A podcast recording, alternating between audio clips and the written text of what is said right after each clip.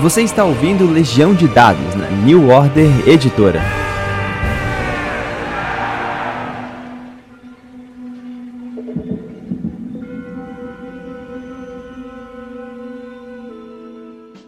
Saudações, narradores e jogadores! Meu nome é Pedro Borges e esta aqui é a Legião de Dados, o seu momento de intervalo nessa loucura intensa que a gente tem vivido. Eu tô aqui com um camarada que eu admiro muito, eu já tive a oportunidade de mestrar para ele, é uma das referências mais feras de cinema que eu conheço pessoalmente. Eu queria fazer justamente esse papo sobre como é que é feita a relação entre os filmes e o jogo de mesa. E para ter essa conversa, eu não poderia ter chamado ninguém menos do que o Carlos Voltor. Tudo bom com você? Cara? Tudo certo. Valeu aí pelo convite. Muito bom estar aqui. E vamos falar de Alien, que é maravilhoso. Eu amo de tudo. Como é que é a sua história? Como é que você conheceu o Alien pela primeira vez? Então, eu até pouco tempo eu tava relembrando isso, que eu também eu reassisti todos os filmes recentemente. O primeiro filme eu vi na televisão, meio dos anos 80, eu devia estar tá com 9 para 10 anos, e foi uma porrada. Eu também, tipo, foi um filme muito foda. Nessa época eu tava com uma crescente me apaixonando por terror, e Alien foi o primeiro filme, assim, grande de terror espacial, ficção científica, matemática maneira, com visual muito, muito maneiro. A parte das naves, a parte da tripulação, a coisa da, da sujeira do console não era aquela coisa caricata, não era uma coisa zoada, como você tinha muito nessa época nos filmes, né? E o terror espacial ainda vem uma coisa dos anos 50, que era aquele terror é, B normalmente, né? Você não tinha grandes produções de ficção científica, principalmente de gênero. E Alien, para mim, eu acho que foi uma primeira pegada e, eu me apaixonei pela, pela coisa. Me apaixonei pela estrutura, me apaixonei pela criatura, né? Me apaixonei pela Ripley. Foi tudo ali, tipo, o, o filme realmente me conquistou. Eu tenho uma lembrança muito clara. É, eu acho que eu também vi pela televisão pela primeira vez, bobear até VHS. É, um amigo meu falar, cara, é Guerra nas Estrelas com terror. E foi isso que me amarrou, assim. É engraçado porque ela tem uma uma cena em que a Nostromo, que é a primeira nave, ela passa. Você vê que, que tem uma, uma jogada, né? Que cria essa, essa relação. O Alien acho que saiu dois anos depois do Guerra nas Estrelas, né? Do primeiro filme.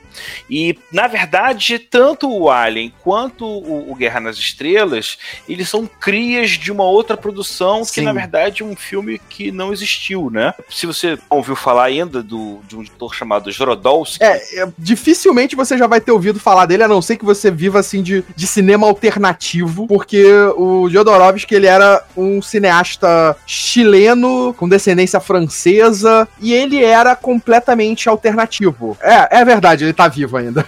Mas ele tinha umas obras muito experimentais, um estilo de filme experimental, e ele acabou sendo escolhido na época, isso meados dos anos 70, para fazer a primeira adaptação de Duna, né, pro cinema, né? Depois disso veio o filme do David Lynch, mas antes do filme filme do David Lynch, vê a primeira tentativa ali com o Yodorovsky. E ele faz uma, um projeto megalomaníaco, absurdamente foda, mas que provavelmente se tivesse sido feito seria horrível. É, é aquela maravilha que no, no papel é maravilhoso, mas eu acho que na mão dele não ia funcionar. Mas você tem ali que ele convidou artistas de, de todas as áreas para fazer esse projeto. Entre eles, você tinha o Dan O'Bannon, o H.R. Geiger, Jean Girard, que é o Moebius, o Chris Foss, e eles meio que construíram parte de visual, a parte gráfica, né, a ideia de como seria esse filme de Duna que nunca aconteceu e que deu origem a basicamente tudo o que seria Alien depois. Que é aquilo que eu falei, a ficção científica antes disso, ela não era considerada um, um gênero grandioso para grandes filmes, para filmes de arte, para filmes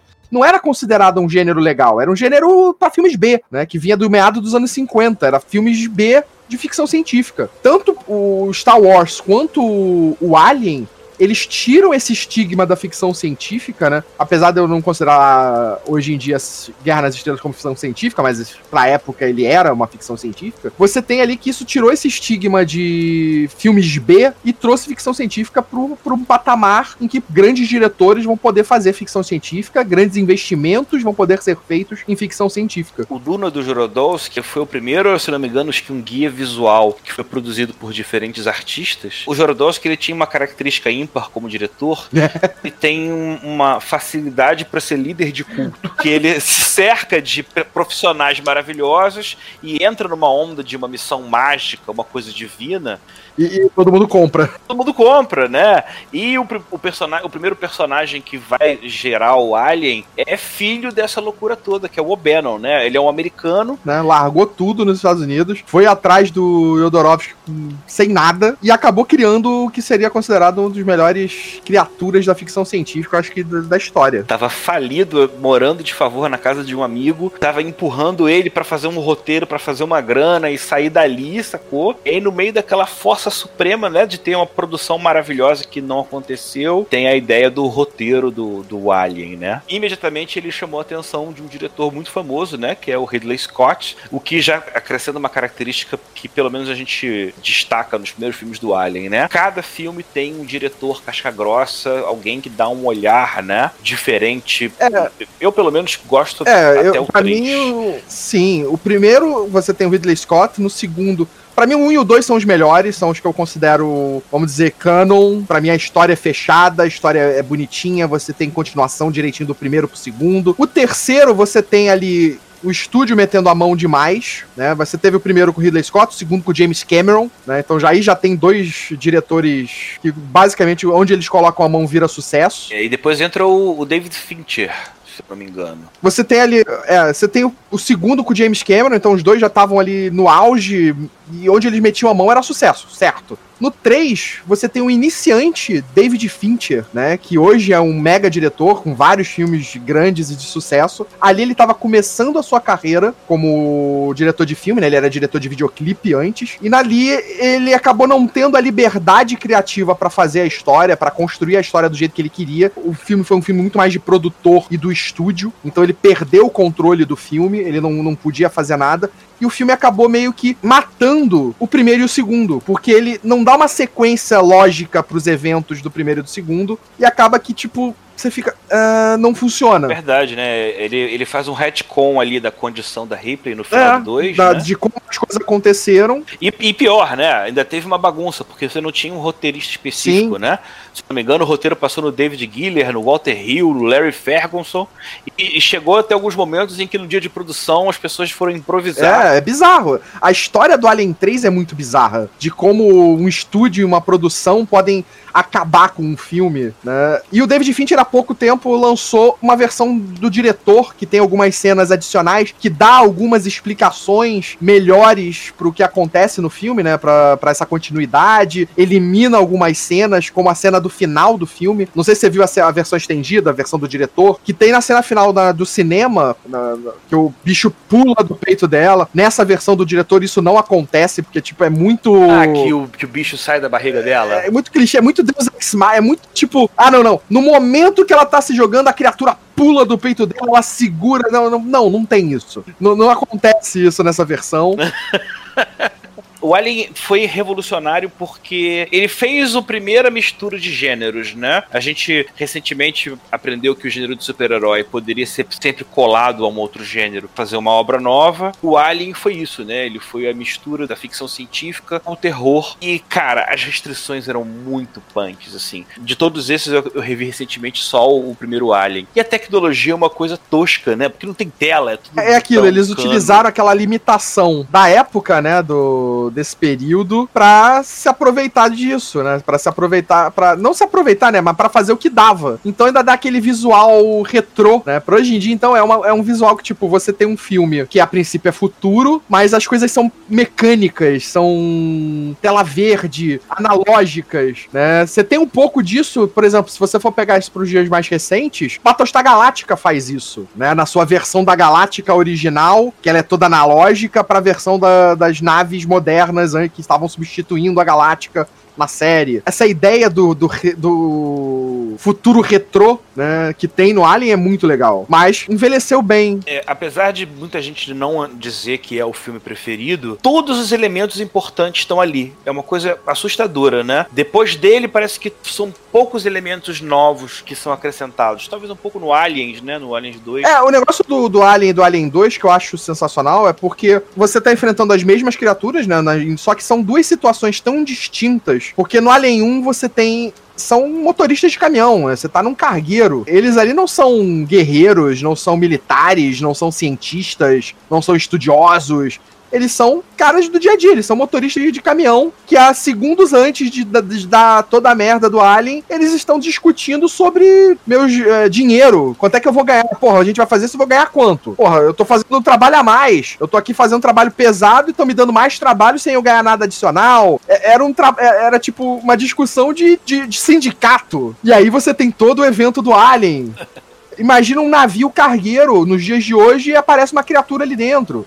Seria mais ou menos o mesmo esquema. E aí você vai pro 2 e o 2 já muda completamente o cenário. O 2 você não tá enfrentando uma criatura, porque ali são militares, são pessoas treinadas, são pessoas armadas, preparadas para enfrentar algum desafio. Só que aí esse desafio não é mais um desafio de uma criatura como era no 1, que podia dizimar toda aquela tripulação. Agora você tá enfrentando milhares de aliens. Um pro 2 ele tem uma diferença que eu admiro bastante. Na primeira película você tem a escuridão como elemento que faz com que você não consiga ver direito a criatura né? Sim. É, no 2, vem a quantidade, é o volume, é a luz piscando. É... é, e a tensão, você percebe, mesmo sendo um filme muito mais de ação, o segundo, do que o primeiro, o James Cameron mantém a coisa do, da tensão que é a presença do Alien, só que nesse caso não de um só. Tem uma cena no Alien 2, no, no Alien 2 que eu acho sensacional, que é a cena que eles estão já encurralados, né? Eles estão fechados, eles meio que se lacraram dentro de uma sala. E aí estão lá com o detector.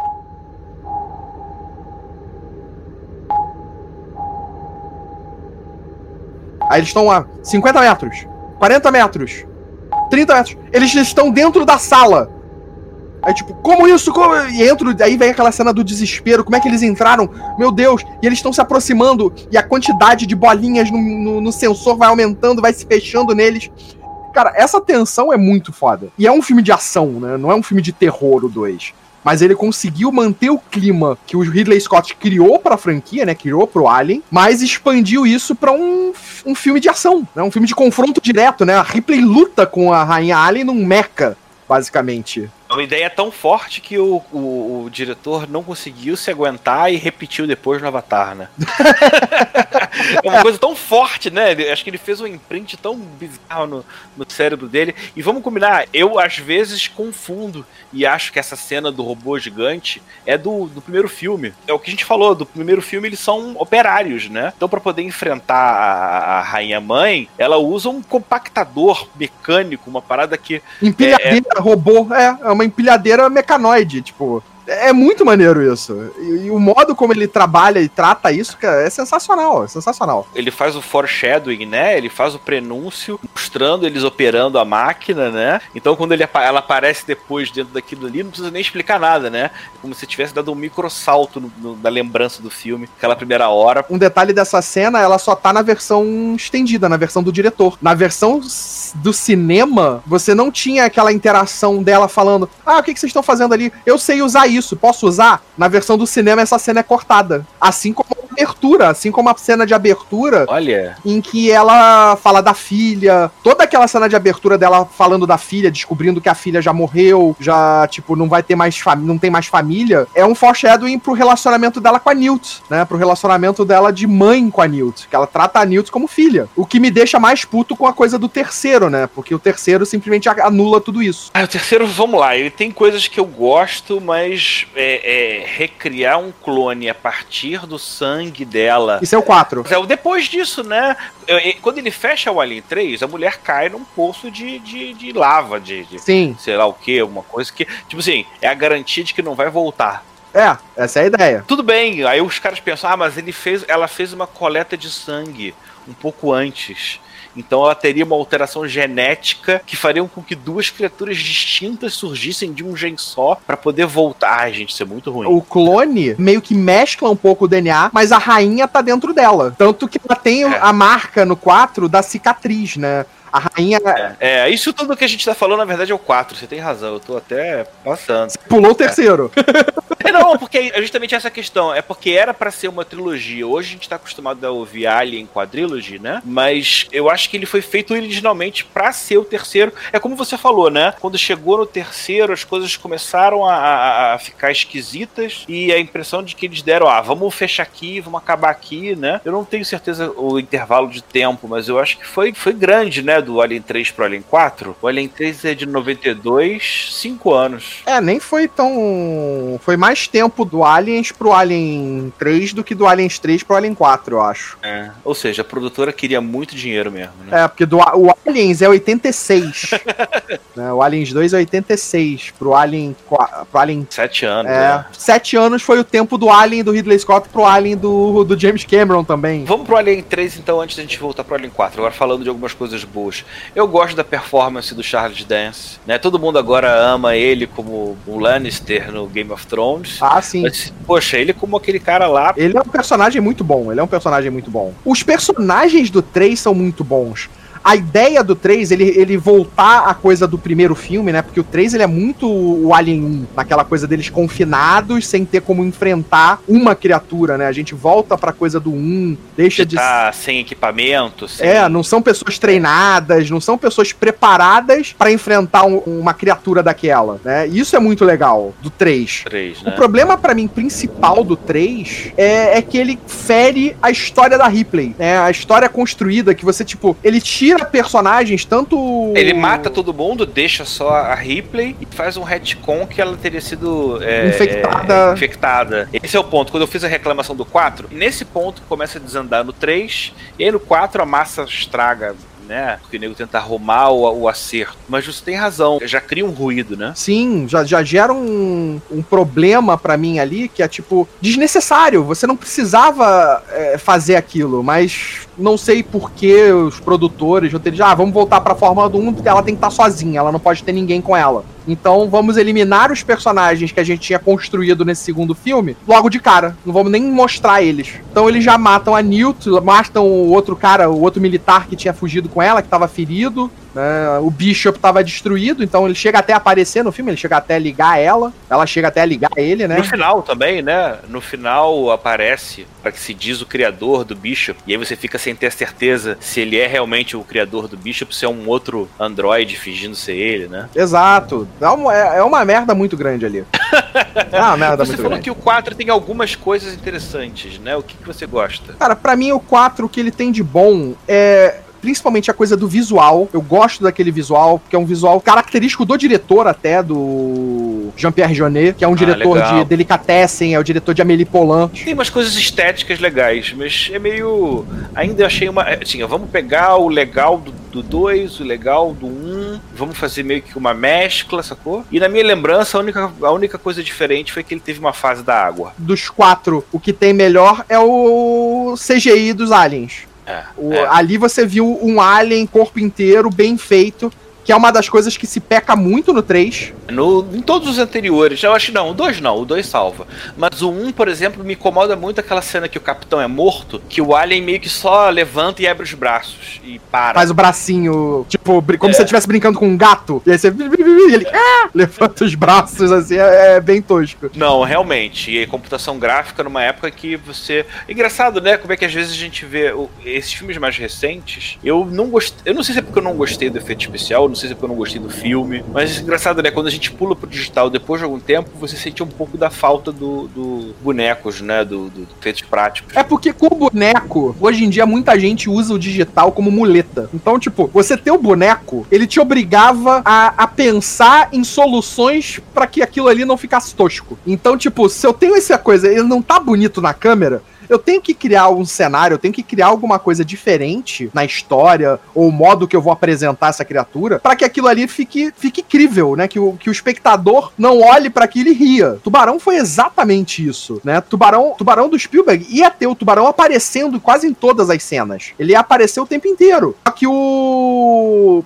o animatronic de tubarão deu defeito. E o que eu, eu digo é, foi uma grande sorte aquele tubarão ter dado defeito, né? E aí o defeito do tubarão teve que fazer o Spielberg pensar, não, então eu tenho que fazer isso de uma forma diferente. Então eu não vou poder mos- mostrar o monstro. E se eu não tô mostrando ele, eu tenho que criar atenção. E aí ele criou atenção escondendo a criatura, com a trilha sonora, fazendo imagens só das pessoas e a música vindo, e a música no crescente se aproximando. Então ele te dá, te faz ter que criar soluções pra um problema que você não tem no CGI. No CGI você dá de cara com a criatura, acabou. Você bota a criatura a hora que você quiser. Então acho que o CGI muita gente usa como uma muleta pra facilitar o trabalho. Às vezes realmente se sofre por causa disso. disso. O filme sofre por causa disso. Pelo menos quais são as ideias que os filmes passam e que a gente possa usar no jogo de mesa, é, tem alguns pontos específicos. A gente pode chamar meio que de arquétipo, tropo, clichê, mas que são elementos que eles estão muito presos à estrutura do Alien e que você emular isso no jogo de mesa vai fazer com que os jogadores tenham muito mais imersão. Falando nisso, você tá jogando Alien, né? Tô jogando Alien todas as quartas-feiras no Câmara Obscura RPG. Tô lá com uma mesa de Alien que tá muito maneiro. Isso tá uma moda mesmo, né? Eu falei com o Thiago, que também tá jogando, você também. Eu acho que de certa forma o mercado nesse período tá dando uma aquecida em função desse esse tema e é legal que tá todo mundo curtindo, né? É aquilo, é um cenário maravilhoso, é um, é um cenário para você jogar que ele, é, ele permite muitas coisas absurdas, de terror principalmente, né? Se você for jogar num cenário de terror do Alien, é, é, é muito foda. A tensão que você consegue construir ali dentro é maravilhosa. Para começar de antemão, o Alien tem uma característica que facilita ele ser um RPG que, no geral, eu acho que ficção científica é muito difícil. Por quê? Porque se eu chegar numa mesa e falar que um cavaleiro entra numa estalagem, todo mundo vai conseguir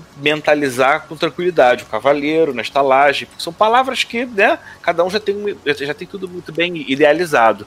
Mas quando você fala a nave espacial pousou na estação, um milhão de tipos de naves, de formatos, de coisas, então você tem uma tendência a ficar meio perdido nisso. Mas o Alien, ele é uma coisa tão crua, né? Todas as naves dos filmes, elas são lindas, maravilhosas, gigantescas, mas elas são um emaranhado de, de, de peças e dutos e uma certa monstruosidade que você acabou criando um padrão que as pessoas visualizam. Todos os elementos, acho que o elemento visual do cinema ele acaba fazendo com que a nossa cabeça absorva com muito mais facilidade, né? Com certeza. O, a coisa da, da sujeira do universo do Alien, né? Se você for pensar exatamente essa coisa do retrô que você tem na, nessa coisa, você olha para a nave do Nostromo, ela é uma grande fábrica né? Elas são quatro torres gigantescas, não é aerodinâmica em nada, não é bonita em nada, porque ela é um caminhão de carga, ela é feita para aquilo, é uma refinaria. A gente não vê a nave inteira, né? A gente vê a parte onde os tripulantes ficam, a parte principal. E ela é toda cheia de dutos, corredores, áreas com gotejar de orvalho, de condensação, de ventilação. Então ela é suja, ela é uma coisa suja, uma coisa é, usada. As pessoas realmente estão trabalhando ali. Não é uma coisa bonitinha de ficção científica futurista. Não, é, é uma parada prática. Então você acaba meio que acreditando que aquilo ali realmente, aqueles, aqueles caras estão ali de verdade.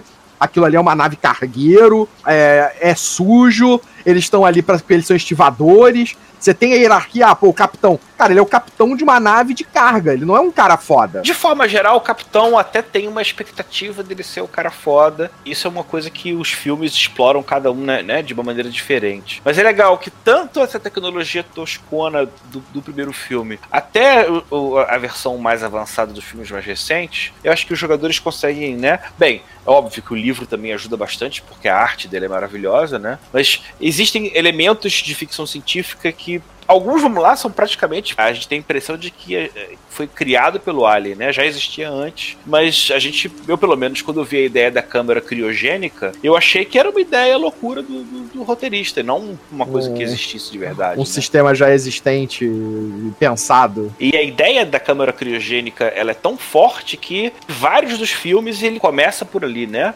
Mostrando a nave vazia, que tá muito tempo sem ninguém. Tanto no primeiro como no último filme tem aquele bonequinho que é tipo um patinho que fica muitas vezes baixando para pegar a água que tá no copo. Ele largou ali, aquilo ali tá ali porque, né? Tá passando o tempo, né? Tá tipo, a coisa tá parada, é um marasmo, nada tá acontecendo. É, é da ideia de. Exatamente, o tempo tá passando e ninguém tá ali vivendo. E aí a nave acorda. No primeiro filme isso é muito forte, né? Isso é muito claro, é, tipo, você tem lá toda a descrição, aí você tem todo aquele tempo, o, o tempo que o Ridley Scott dá para te mostrar a nave, ela perde minutos e minutos com aquilo e te dá aquela pensando, caraca, que porra é essa? O que que eu tô vendo?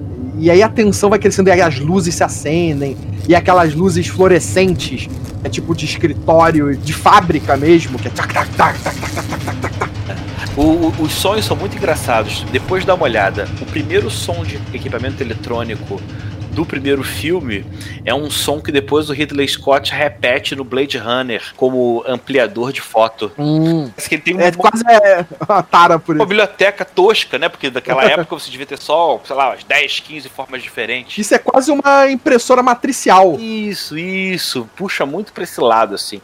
Ele pega a ideia da impressora e, e evolui pra uma, pra uma outra doideira. Mas, cara, a câmera criogênica, ela, eu acho ela fantástica, por quê? Porque você pode explorar ela pelo viés da narrativa, mas também pelo design do jogo, né? Pela narrativa no sentido de que a máquina pode quebrar, pode dar problema, alguém pode intervir, né? E como design de jogo, eu curto também eu, eu já penso em fazer isso é se você tá jogando com um grupo de jogo e alguém morre, você simplesmente pode dizer que uma câmara criogênica de lugar tal que estava defeituosa e que deveria ter aberto junto com o resto do grupo não abriu, mas acabou abrindo naquela hora. E aí você, pum, pode ganhar um jogador com menor dificuldade dentro do- da ideia do, do cenário, né? É, é, é muito legal. Muito, muito, muito maneiro mesmo. O jogo que você está jogando na, na câmera obscura, é, é, por alto, como é- faça só um resuminho do que se trata. É, nós somos quatro tripulantes, quatro pessoas que acordaram num sono criogênico num, num lugar completamente desativado e apagado, tudo tipo com frio terrível, tudo desligado. A gente tenta sobreviver nisso e a gente no decorrer da história, logo no início, a gente meio que descobre que muitos anos já se passaram. No caso do meu personagem, ele tava dormindo já há quase 200 anos. E a gente não sabe por que tá ali. Ninguém se conhece, são pessoas de períodos diferentes, tipos diferentes de profissão. Um quê de jogos mortais aí. Quase isso, a gente já meio que imagina estar em algum experimento, né? Estar vivenciando algum experimento ali que Ah. vai levar provavelmente à nossa ruína, né? como é que a câmera criogênica é um elemento, né, que, cara, como não usar, né? Ela é muito forte para você justamente aproveitar o início da história com o início do jogo. Eu acho fantástico. É É basicamente como se fossem novas vidas de um videogame que você pudesse disponibilizar sem ter que ficar explicando muito. Principalmente quando você faz essa coisa do, do, do- jogo de mistério, de suspense, né? A gente não é uma tripulação fechada numa nave, né? Diferente do primeiro filme. Nós estamos numa base, numa colônia, num complexo. Então tem muito mais pessoas, muito mais gente do que apenas a gente. Então acrescentar personagens dentro de uma história dessa, isso é muito fácil. Né? Isso é bem tranquilo. O Alien tem essa- facilidade que eu acho muito positiva, porque faz parte do- da mitologia, você pode inserir como game design, porra, dois tempos, né? É, tu pode fazer ah, várias histórias, várias aventuras que utilizam isso facilmente. Um outro conceito clássico é aquele capitão que, como você comentou, ele tem uma expectativa dele ser o fodão, mas ele não necessariamente não é, porque ele é mortal como, né? Mas ele sempre é o cara que tem um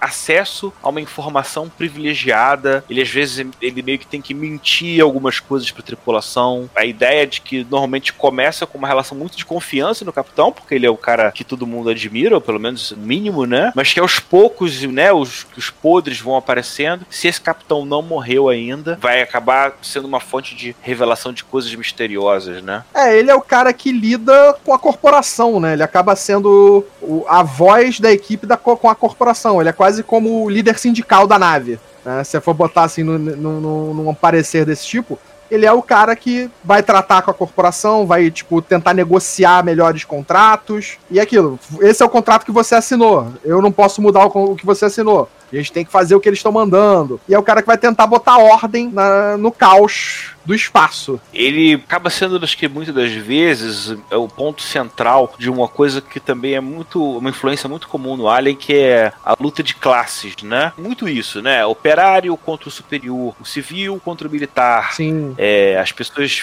físicas com a empresa, tratante com o cont- contratado, né? Você sempre tem dois, por mais que todo mundo esteja unido por uma causa específica que varia por campanha, por história, né? Você sempre tem esses, esses, esses grupos que entram em atrito, né? É, e o RPG ele, eu acho que deixa isso muito bem trabalhado, né? Na própria definição das suas classes, né? Que você tem ali que você pode jogar como um homem da corporação, você pode jogar como um cientista, você pode jogar como estivador de uma nave. E essa relação que você, tipo, dentro da história, pode dar entre os personagens, dessas diferenças diferentes áreas é bem legal. Né? Você é. pode criar conflitos internos ali que podem tornar a história bem mais interessante, é, criar uma tensão entre os personagens e em relação ao mundo que está à volta deles. Os autores criaram uma, uma regra para isso, né? Você tem não só a questão do, do da motivação coletiva versus a, a, motivação pessoal, que é estabelecida previamente pelo mestre com os jogadores, mas você tem muito também a noção do aliado e do rival, né? Do parceiro e do rival. Figuras meio que tagzinhas que você pode colocar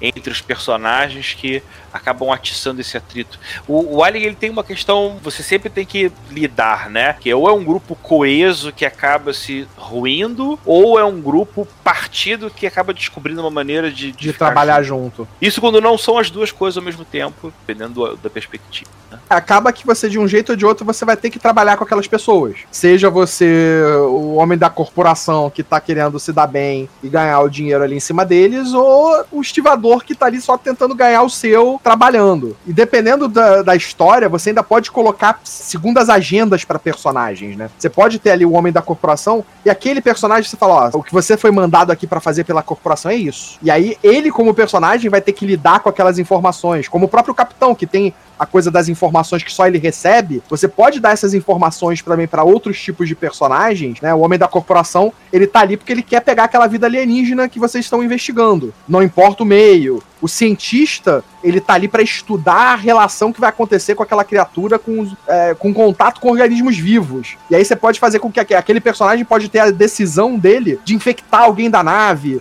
então, tipo, dá para você brincar e, trabalhar isso dentro de cada arquétipo de personagem, né? De cada jogador, né? Como mestre, como a história que você tá construindo. Eu acho isso muito legal. Descoberta de planetas habitáveis, né? Sempre tá numa viagem lá no passo profundo. É, é engraçado com a, a, frequência com que você acaba esbarrando num planeta classe M.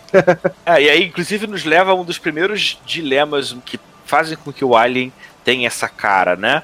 Eu acho que nenhuma cultura avançada que tenha tecnologia de viagem no espaço vai, se, vai fazer com que a pessoa se sinta à vontade para explorar um lugar novo sem tomar milhões de cuidados que nos filmes ninguém nunca toma, né? Primeiro filme, para mim, ele é, é, muito foda ainda por causa disso. Porque você tem uma situação no primeiro filme que é a única vez que acontece isso nos filmes. Um tripulante foi infectado numa missão, o capitão e o outro tripulante tá voltando com esse cara infectado, eles vão batendo na porta, abre a porta. E aí você tem a oficial, que no caso era a Ripley, fala: não, ele tá infectado com alguma coisa a gente tem que fazer o procedimento de quarentena. Não, abre a porta, abre a porta. E força, forçando, querendo que ela abra a porta, ela e não abre a porta. Aí quem abre a porta, o Ash. Que depois a gente vai descobrir que ele tem um objetivo por trás ali. Então, ele abrir a porta faz parte da agenda dele também. Permitir que a criatura alienígena entrasse na nave fazia parte da agenda dele.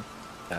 Engraçado pra você ver a diferença na qualidade, né? O Covenant tem uma coisa muito parecida, mas ele não tem um questionamento com essa sutileza do Alien 1, que é, ah, mas isso não faria sentido. E você descobre depois que faz sentido porque a intenção daquela nave desde o começo era justamente trazer aquela, aquela aquele aquela criatura né, para dentro. Exatamente. Covenant não, é, é uma questão meio que de camaradagem, meio que de desespero, que perde totalmente a, a, sutileza, né? O Alien tem que ser visto mais de uma vez para você entender a, a, as camadas e a maldade nas coisas, né?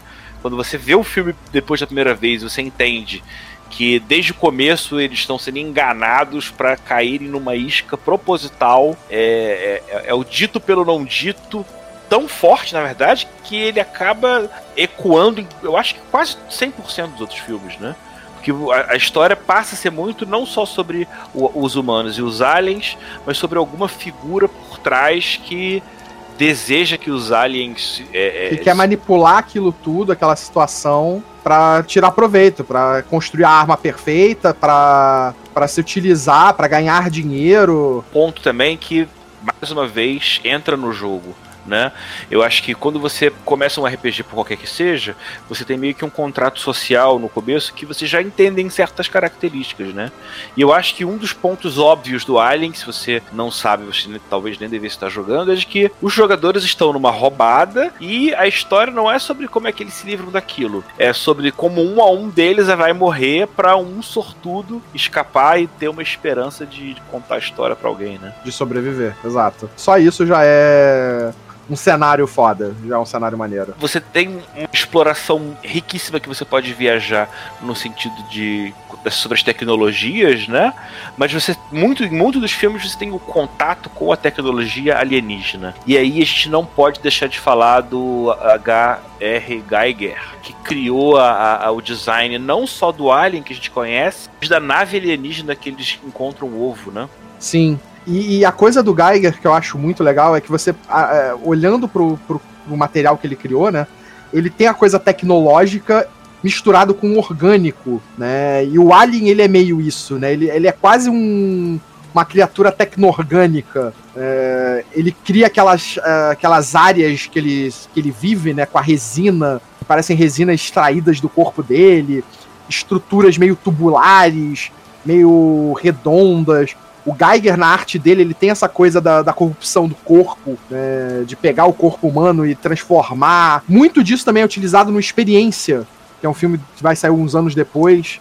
É, essa ideia da, da corrupção do corpo através dessa, desse visual que o Geiger cria. É muito bom. E é engraçado que eclipsa totalmente o trabalho do Chris Foss, né? Sim. Que é um designer maravilhoso. É ele que faz o design da Nostromo, os corredores, tudo aquilo ali. É engraçado porque você fica chocado, mas como no filme logo depois vem uma outra coisa mais estranha e bizarra, você acaba meio que esquecendo um pouco que, cara, a Nostromo é uma nave linda demais, né? Ela é para ser feia, ela é para ser esquisita, mas ela tem um cenário, ela tem um formato, ela tem uma praticidade que é, é o que você falou. Você acredita que, que um dia vai existir uma nave daquele jeito? Sim, ela, ela é um caminhão que você vê na rua. Tipo, ele não tá ali para ser uh, futurista, design arrojado. Não, não, ele tá ali pra ser forte e funcional eu acho que tem um design escondido ali. Não, tem um porque, design. Porque... É, podia ser mais feio, mas ali eu acho Tudo que. Tudo tem design. Ainda é atraente. Mas, é, não, sim, não tô dizendo que não é. Hã? A grande, a grande questão, eu acho que é, ele não é feito para ser aquela imagem que a gente tem de coisa futurista, com curvas, brilhando, bonito. É, você vai naqueles carros conceitos que a gente tem hoje de fábricas, das fabricantes. Os carros conceitos futuristas são todos curvilíneos,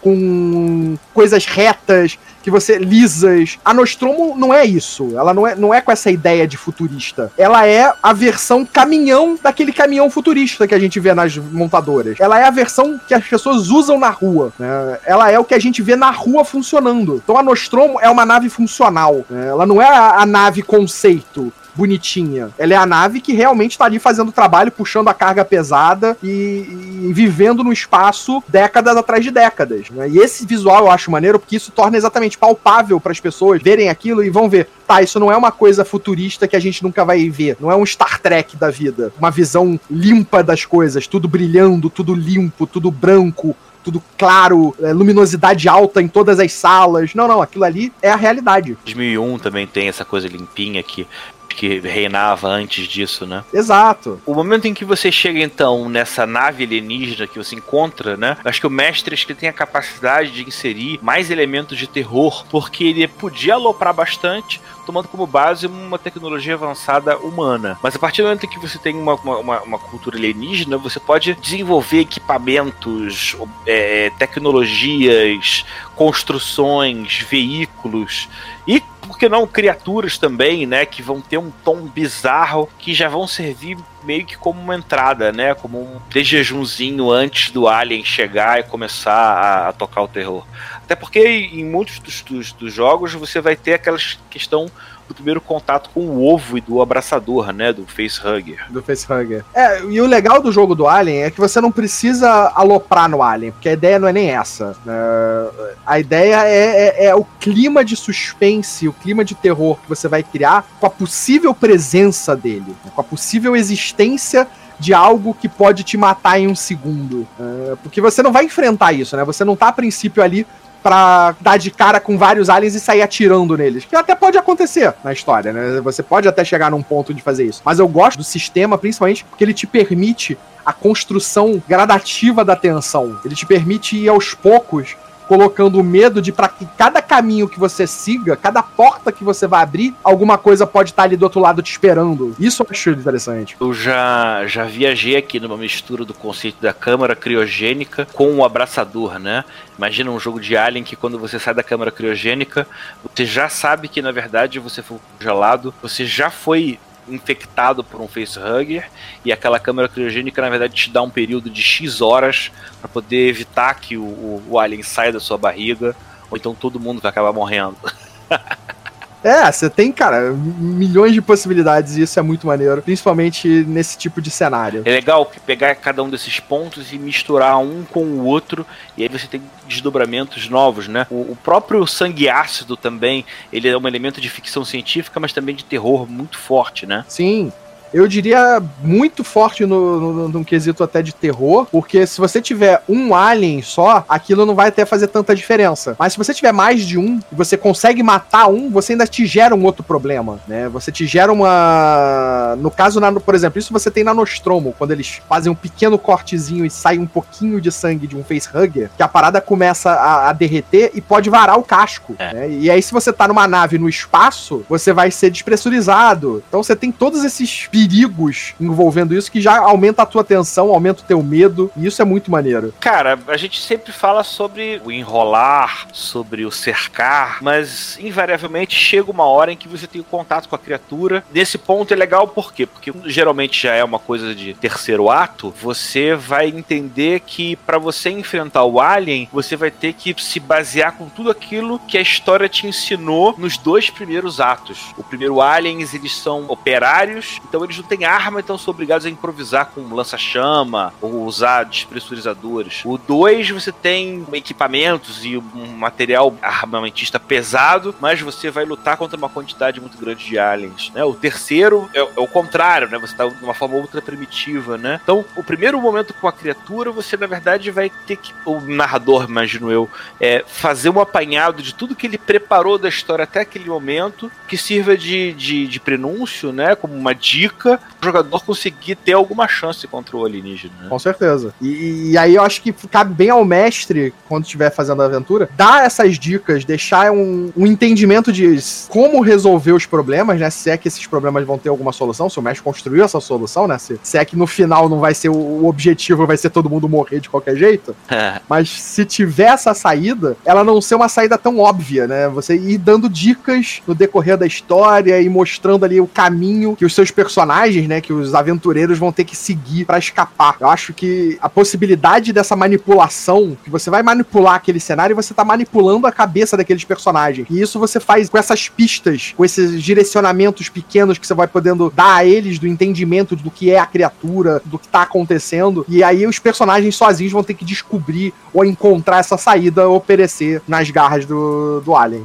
tem um elemento de quebra-cabeça, né? Que no final das contas, eu pelo menos gosto desse tipo de, de jogo, né? Em que você tem que ter um grupo que também seja esperto para poder jogar junto. Mas eu acho que é, é, sempre válido o narrador ir testando a capacidade de reação e de dedução em cima do que ele apresenta. E aí, se ele sacar que os jogadores são mais sagazes, ele pode trabalhar mais com esses joguinhos, né? Mas sabendo que na pior das hipóteses ele pode terminar num banho de sangue sincero, que também não é nenhum grande problema, né? É, Voltor, cara, poxa, foi um prazer ter você aqui. A gente podia estar tá falando horas sobre cinema, horas sobre RPG, mas acho que aqui a gente conseguiu meio que dar um apanhado dos dois. É, se a gente tiver algum outro papo, poxa, especialmente se for de Alien, vai ser um prazer, mas mais pra frente, cara, vai ser um prazer ter você aqui. Eu quero te dar um espaço para você poxa, me dizer o que, que você está fazendo, onde a gente pode jogar o nosso holofote. Nas redes sociais, eu acho que lá eu falo bastante coisa sobre cinema, até para me seguir, né? Arroba Carlos no Twitter e no Instagram. E pelos canais do YouTube e do Twitch, que eu tô fazendo agora stream de jogos. Tô jogando várias paradas